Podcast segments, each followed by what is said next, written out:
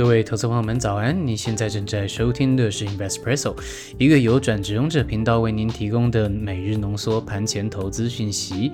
在这个讯息爆炸的年代，让我们每天早上陪您用一杯咖啡的时间，浓缩今天进场之前你需要知道的要闻。好的，那今天的时间呢是二零二二年的四月二十二号星期五。那我们今天的精选新闻会跟您分享的是。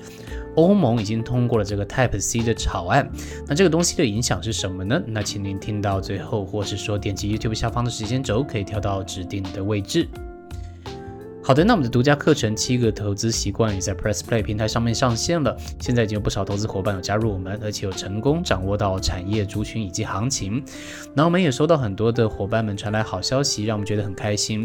因为我们呢，除了帮您培养好习惯以外，也有每天的盘势分析、产业选股教学分享。那基本上呢，很多很多都是干货哦。那欢迎您到 Press Play 上面搜寻《七个投资习惯》，或是说点击描述栏的链接做参考。好的，那首先先跟您报告一下台股的行情，先看一下大局的一个局势。昨天的盘面动态呢，比较像是狭幅震荡，那成交值呢，哎，又往下缩了，缩到了两千四百三十六亿元。那这个反弹期间啊，感觉这个个股的轮动速度非常的快，族群之间呢，以生技、散装、航运表现的是比较热络的。那电子股方面呢，随着新台币值贬，也看到部分已经进行转强了。当中呢，就包含 IC 设计的厂商以及散热的族群，这两个呢是表现相对比较亮眼的。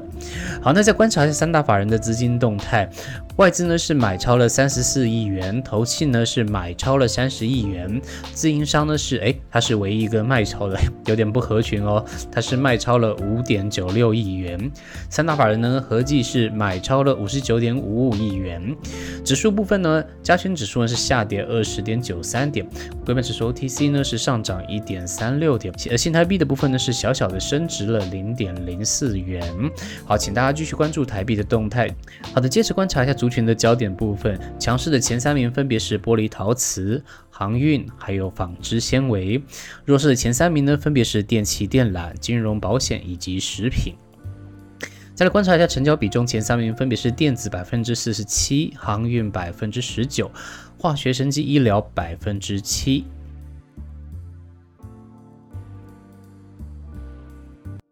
好的，再来与您报告一下昨天晚上美股的表现。好，首先先看一下大局的一个局势哦。哎，这个联准会主席鲍尔又出来讲话了。他昨天呢在 IMF 的会议上面比较阴示的一个表态，暗示下个月就非常有可能直接升息两码，投资人们应该要对联准会更激进紧缩的政策收紧做好准备。所以说导致美元上涨，十年期美债值利率继续跳升。Meta 领跌整个大型科技股，那四大指数呢，在上涨之后呢，立刻在昨天又上演了这个逆转行情。好看一下指数的部分，道琼工业指数呢是下跌三百六十八点，好百分之一点零五的幅度非常之多。呃，然后再来的话是纳斯达克跟费城半导体也都非常之多。纳斯达克指数呢是下跌两百七十八点，相当于百分之二的幅度。费城半导体指数呢是下跌八十三点，相当于百分之二点六六的幅度。哦，这三大指数都不是非常好，尤其费半可能是最严重的。那今天的台股可能要稍微注意一下了。好，再来观察一下布兰特原油指数，油价目前在一百零九元，对比昨天是稍微微涨一些些。好，再来观察一下族群的部分，强势的前三名呢，分别是工业分布啊，这个是在涨的，还有多元化金融服务啊，这个是跌了，从这边就开始跌了啊，然后再来是包装以及容器，这也是跌的。那前三弱势的族群呢，包含有其他的能源资源、金属以及采矿，还有说农业。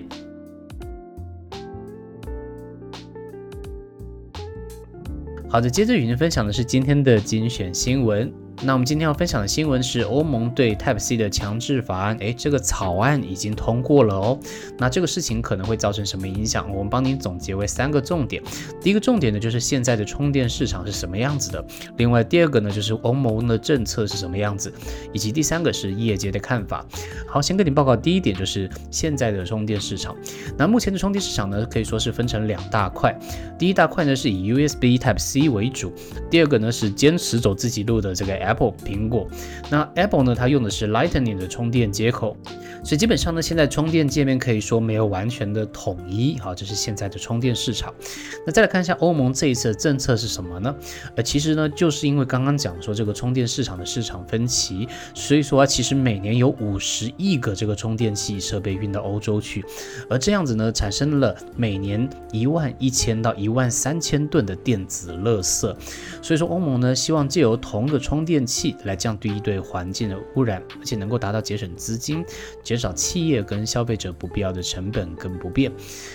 所以说这次的法案呢，欧盟初步以是三票赞成、两票反对的压倒性票数，通过支持统一的 USB Type C 的规格草案，并将应用层面扩及到电子书、笔电、键盘、智能手表，还有电子玩具等等。